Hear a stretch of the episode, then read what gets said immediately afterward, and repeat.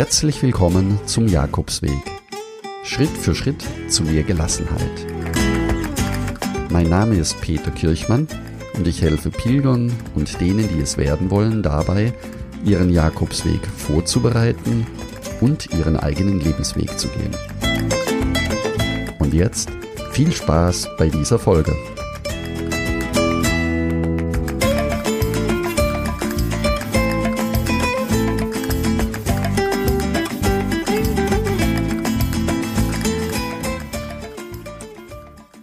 Herzlich willkommen zur Jakobsweg Miniserie, die acht wichtigsten Schritte zur Vorbereitung deiner Pilgerreise. Die Folgen der Miniserie richten sich an Pilger, die gerne ihren Jakobsweg selbst vorbereiten wollen. Hören wir gleich mal rein in die Folge 4. Ich wünsche dir viel Spaß. In der heutigen Folge 4 geht es um deine Übernachtungsmöglichkeiten. Du erfährst von mir, welche unterschiedlichen Möglichkeiten es gibt, auf dem Jakobsweg zu übernachten, und du lernst auch die Unterschiede der einzelnen Herbergen kennen.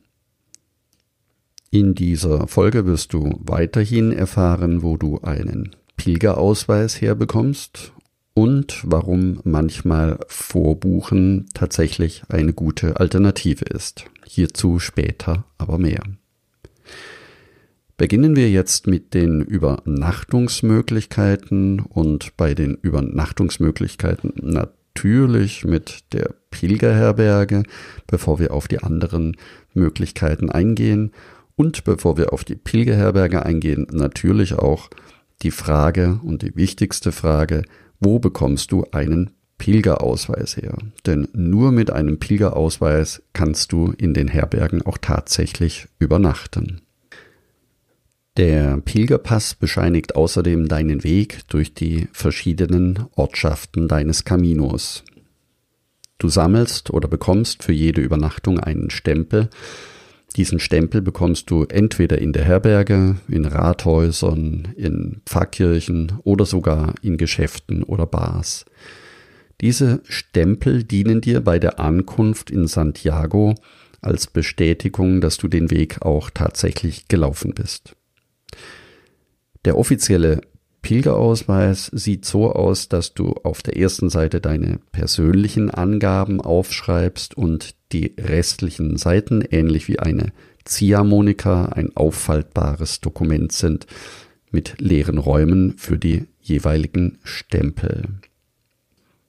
Einen Pilgerausweis erhältst du in fast jeder Herberge oder auch im Rathaus vor Ort in Spanien. Du kannst deinen Pilgerausweis aber auch vorher zu Hause online bestellen, wenn du das möchtest. Hierzu bieten viele Jakobsgesellschaften online die Möglichkeit an, für einen kleinen Beitrag den Pilgerausweis direkt nach Hause zu senden. Wie viele Pilgerausweisstempel brauche ich denn überhaupt? Also, wenn du in Santiago die Urkunde bekommen möchtest, dann musst du nachweislich mindestens 100 Kilometer zu Fuß gelaufen sein. Mit dem Pferd müssten es 200 Kilometer sein und mit dem Fahrrad ebenfalls 200 Kilometer.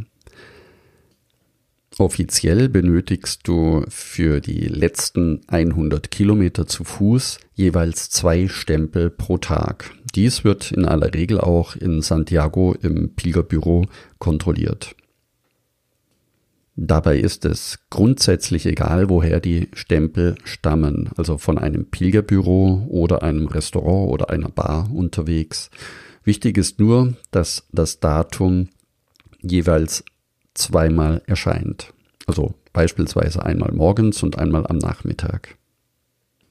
Außerdem ist der Pilgerausweis nach beendigter Pilgerreise ein sehr schönes Souvenir, das du zu Hause an die Wand hängen kannst.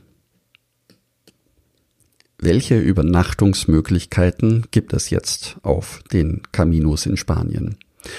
Nun, da gibt es ein sehr dichtes Netz von öffentlichen Pilgerherbergen, die meist auch von ehrenamtlichen Helfern mit betreut werden. Dann gibt es die kirchlichen Herbergen, die ebenfalls von ehrenamtlichen Helfern betreut werden. Dazu entlang der unterschiedlichen Kaminos auch immer wieder Kirchen und Klöster, die ihre Pforten offen halten für Übernachtungen. Und als vierte Möglichkeit noch private Herbergen. Private Herbergen werden auch immer wieder von ehemaligen Pilgern bewirtschaftet.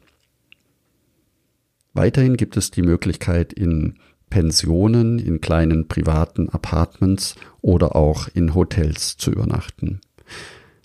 Auf den Hauptwegen, die am meisten gegangen werden, der Camino Frances und auch der Camino Portugues, ist das Herbergsnetz inzwischen sehr gut ausgebaut, eine sehr gute Infrastruktur vorhanden.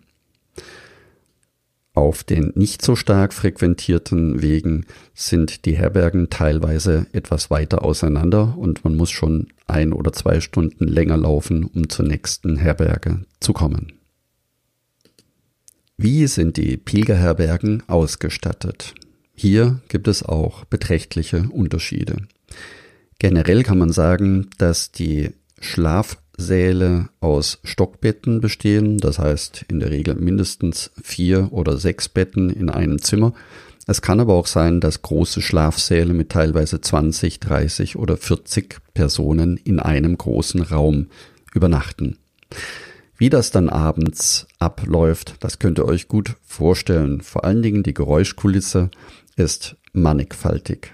Aus dem Grund empfehlen auch viele Reiseführer, Ohrstöpsel mitzunehmen für diejenigen, die nachts einen unruhigen Schlaf haben.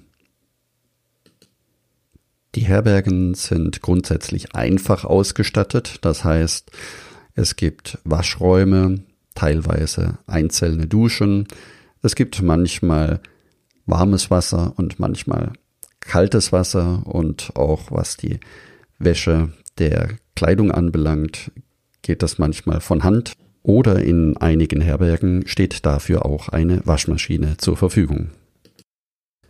In der Hauptsaison, im Sommer vor allen Dingen, können die Plätze in den Herbergen auch knapp werden. Teilweise gibt es dann Ausweichräume, manchmal sogar in Schulen oder in Turnhallen eine Möglichkeit zu übernachten. Hier ist es dann sinnvoll, dass man auch einen eigenen Schlafsack dabei hat. Die Preise in den Herbergen variieren zwischen 7 und 10 Euro, 12 Euro. Die privaten Herbergen sind in der Regel immer noch mal 2 bis 5 Euro teurer, aber dennoch in Summe ein akzeptabler Preis für eine Übernachtung. Die Öffnungszeiten der meisten Herbergen beginnen ab 13 Uhr und manchmal auch etwas später, aber in der Regel ist ab 22 Uhr Nachtruhe und morgens sollte man, wenn man schon früh aufsteht, sehr ruhig sein beim Packen seines Rucksackes. Das Übernachten in Pensionen und kleinen Apartments ist natürlich entlang des Weges auch immer wieder möglich. Dann kommen wir zur Frage, darf ich auch mal im Hotel übernachten? Hierzu würde ich ganz gerne generell sagen, dass es jedem Pilger überlassen bleiben sollte, was für ihn am besten ist oder wie er am besten übernachten möchte. So kann es durchaus auch gut sein, mehrere Male in einem Hotel zu übernachten, wenn man eine warme Dusche möchte oder auch mal ausschlafen möchte und dafür auch bereit ist, auf die Erlebnisse in der Gemeinschaft zu verzichten. Eine Frage, die sehr stark immer wieder diskutiert wird, ist die Frage, ob ich meinen Jakobsweg auch vorbuchen kann, darf oder soll oder lieber nicht. Hier möchte ich generell sagen, bitte zunächst keine Vorurteile. Sowohl diejenigen, die für das Vorbuchen sind, als auch diejenigen, die keine Vorbuchungen wünschen. Ich glaube, jeder Pilger sollte so seinen Pilgerweg gehen, wie es für ihn am besten ist. Die Vorteile beim Vorbuchen sind, dass eine sichere Schlafmöglichkeit in der Hochsaison gewährleistet ist und man seinen Pilgerweg von der Tageszeit unabhängiger gestalten kann. Solltest du deine Buchung nicht in Anspruch nehmen, dann denke bitte daran, deine Buchung auch zu stornieren, damit andere Pilger das Bett bekommen können. Wenn du nur in Hotels und Pensionen übernachten möchtest, dann denke bitte daran, dass ein Teil des Jakobsweges dir fehlen wird, nämlich die Gemeinschaftserlebnisse abends in der Pilgerherberge. Übrigens gab es schon vor über 500 Jahren Pauschalpilgerreisen mit Übernachtungen. Also auch damals gab es die Möglichkeit, schon voraus zu buchen. Es gibt auch Pilger, die vorausbuchen müssen, weil sie aufgrund von Krankheiten oder Medikamenteneinnahmen dazu gezwungen sind, eine sichere Übernachtungsmöglichkeit zu bekommen. Ich möchte dir noch einen Tipp geben, wenn du nicht vorbuchen möchtest. Für viele Pilger hat sich herausgestellt, dass der Ankunftstag etwas leichter fällt, wenn die erste Übernachtung und auch die letzte Übernachtung bereits gebucht ist. Ein zweiten Tipp, den ich dir auf den Weg mitgeben möchte, ist die Hochsaison.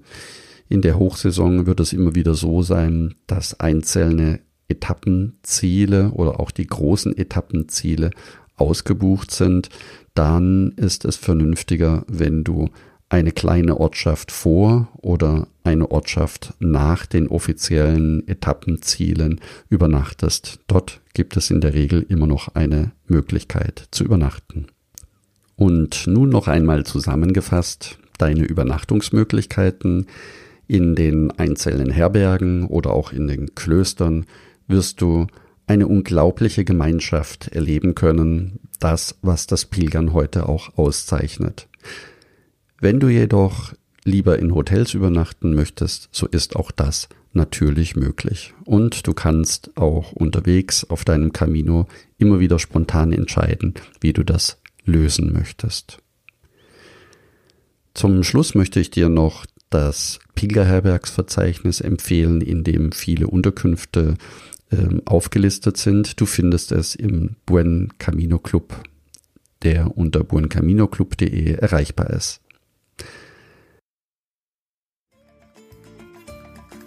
Ein kurzer Blick in die nächste Folge. In der nächsten Folge wird es darum gehen, deine Ausrüstung zusammenzustellen. Wenn auch du die Gewissheit haben möchtest, an alles gedacht zu haben, dann höre dir jetzt am besten gleich die nächste Folge an. Und ich freue mich, wenn wir uns dort wieder hören. Bis gleich und buen camino. Dein Peter Kirchmann.